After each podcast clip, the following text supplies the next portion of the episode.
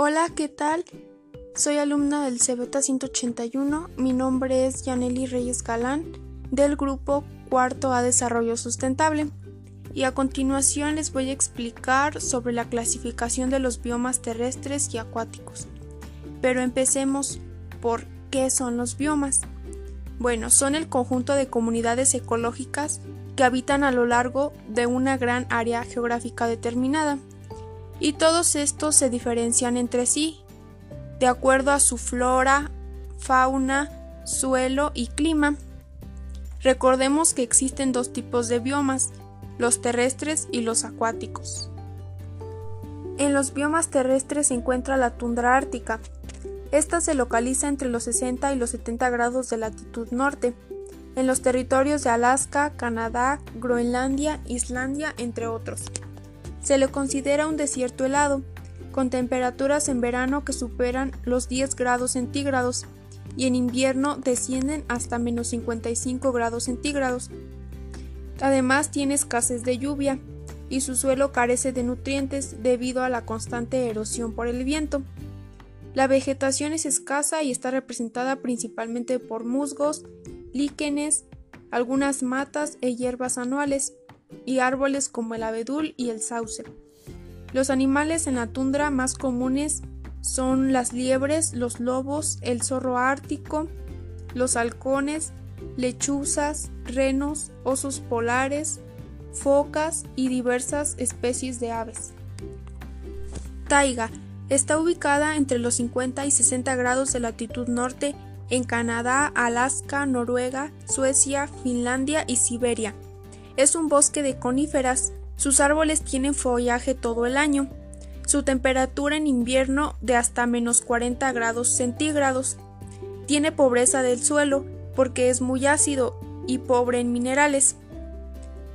Entre su vegetación más representativa encontramos los pinos y abetos, otros como sauces, abedules, y sobre estos, sobre sus troncos, encontramos musgos y líquenes. La fauna característica de este bioma está representada por el lobo gris, oso pardo, el zorro rojo, búhos, ardillas, alces, halcones, entre otros. Y pues no olvidemos que es muy importante para la regulación de la temperatura y del oxígeno de todo el planeta. Además, este bioma tiene importancia económica porque gracias a él, a sus recursos, obtenemos la madera y la resina y pues de algunos animales obtenemos su piel fina para fabricar este chamarras o cualquier otro utensilio. Bosque templado lluvioso. Está ubicado en los 30 grados de latitud norte y sur, en Alaska, en la costa de Chile, Reino Unido, Noruega, Japón y en el sur de Australia. Es característico por la abundancia de lluvia, que brinda humedad al ambiente, es decir, tiene un clima muy fresco. Este, al igual que la taiga, tiene acidez y falta de minerales y nutrientes en su suelo. La flora es abundante y está representada por pinos, encinos, alerces, musgos, helechos, líquenes e hierbas. Entre su fauna se encuentran los ciervos, ardillas, zorros, el oso negro, mapaches, aves, insectos, venados y murciélagos. Bosque templado caducifolio. Se encuentra en Europa, Asia y América, entre los 30 y 40 grados de latitud. Es un bosque compuesto por especies vegetales que pierden sus hojas durante el otoño para poder sobrevivir al invierno y retoñar en primavera. También estas las conocemos porque se tornan de color amarillo o naranja. Pero esta caída de hojas tiene como efecto de proveer materia orgánica al suelo, y este es el que forma el humus, para aumentar la fertilidad del mismo y hacerlo rico en nutrientes. Además, su clima es continental húmedo. Su flora está compuesta por especies como el roble, abedul, el nogal, el olmo, el arce y algunas flores y plantas silvestres. Su fauna está compuesta por ardillas, lobos, linces, pumas, zorros, algunos roedores, anfibios, los puercoespines, castores, gansos. Y pues la falta de lluvia algunas veces provoca incendios y además pues la tala inmoderada ha reducido estos bosques. Pastizal se encuentra al norte en los desiertos de Sudamérica, Australia, Sudáfrica y Asia. También es conocido como pradera o llanura. Cuenta con un clima templado, su suelo es muy fértil, pero solo llueve durante verano. Económicamente es muy importante porque se pueden establecer zonas ganaderas, pero también el sobrepastoreo puede llevar a la extinción de estos biomas. Entre su vegetación encontramos pastos, arbustos e hierbas anuales, y entre su fauna encontramos el berrendo, bisontes, ratas y perritos de pradera. También está el tecolote, el águila real, insectos, lobos, halcones, lechuzas. Y pues los principales pastizales en nuestro país se encuentran en el estado de Chihuahua. Matorral, también conocido como chaparral, se localiza en zonas cercanas a los desiertos costeros o entre la selva y los bosques. Sus características son que es de clima seco, con precipitaciones escasas y se ve afectado por incendios. Hay dos tipos, el matorral mediterráneo y el xerófilo. Entre su vegetación encontramos plantas arbustivas con espinas como los huizaches y con plantas que no tienen espinas como es la gobernadora y el cenizo. Entre su fauna incluimos el venado de cola blanca, los roedores, aves, reptiles y aves. ¿Por qué repetí aves dos veces? Matorral, también conocido como chaparral, se localiza en zonas cercanas a los desiertos costeros o entre la selva y el bosque.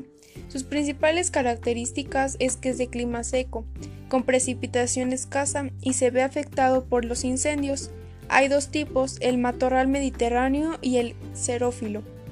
Entre su vegetación encontramos plantas arbustivas con espinas como los guisaches y sin espinas como la gobernadora y el cenizo.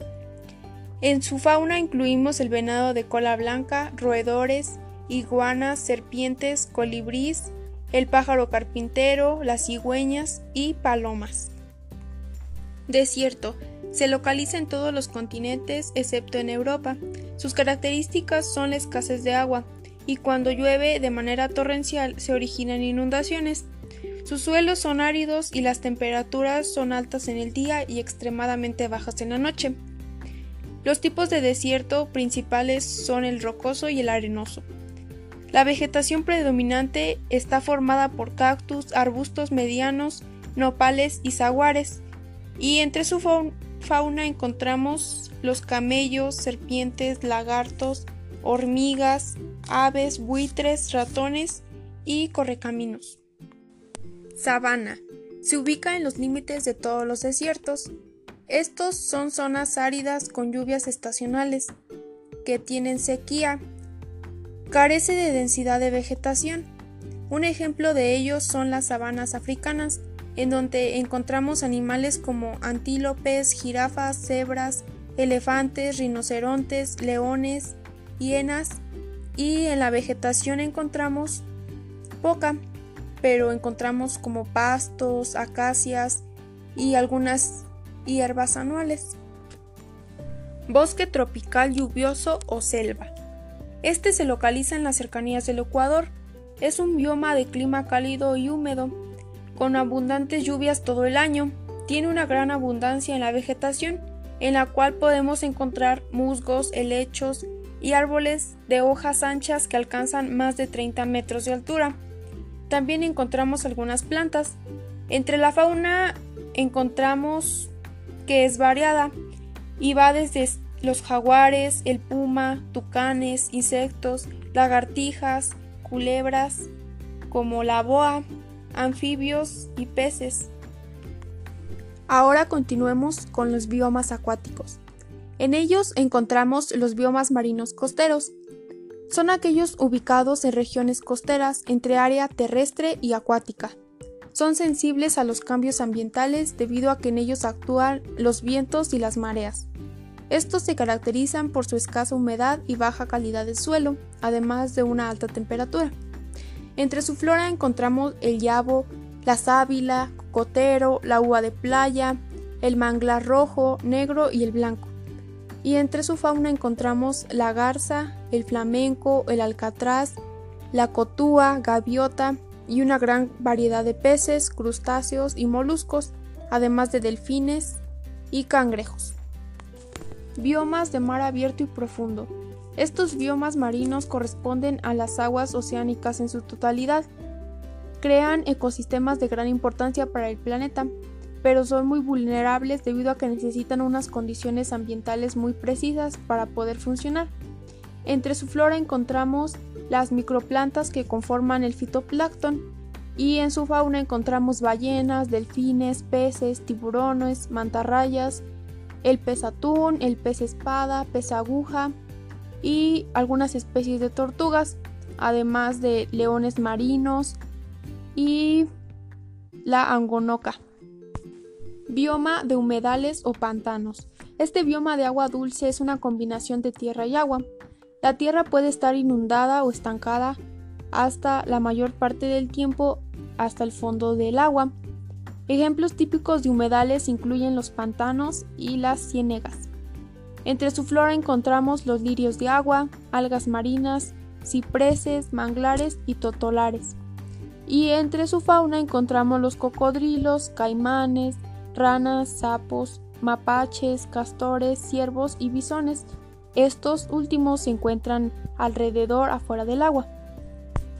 Biomas en ríos, lagunas, lagos y arroyos. Se les conoce como ecosistemas lóticos o biomas lóticos, lo que significa que tienen aguas en movimiento.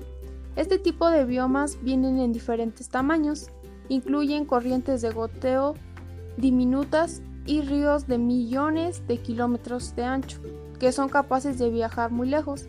En su flora incluimos el pasto, el pasto de cinta, el abedú de río y los sauces y en su fauna encontramos peces, caracoles, cangrejos, ranas, insectos, algunos cocodrilos, salamandras, algunas serpientes de agua, gusanos, entre otros. Biomas en aguas polares y glaciares. Los glaciares y los casquetes polares son las principales reservas de agua dulce en el planeta. Solo el 2.5% de agua de la Tierra es dulce y de ese porcentaje casi el 79% se encuentra en forma de hielo, permanente en hielo polar y glaciar. En su flora encontramos líquenes, musgos, algas, el pasto ártico y el clavelito antártico. En su fauna encontramos las focas, los pingüinos, lobos marinos y el zorro ártico.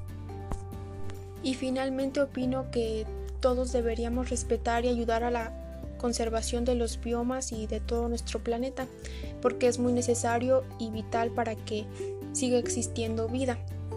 Esto sería todo de mi parte, espero haya sido de su total agrado. Muchas gracias y hasta luego.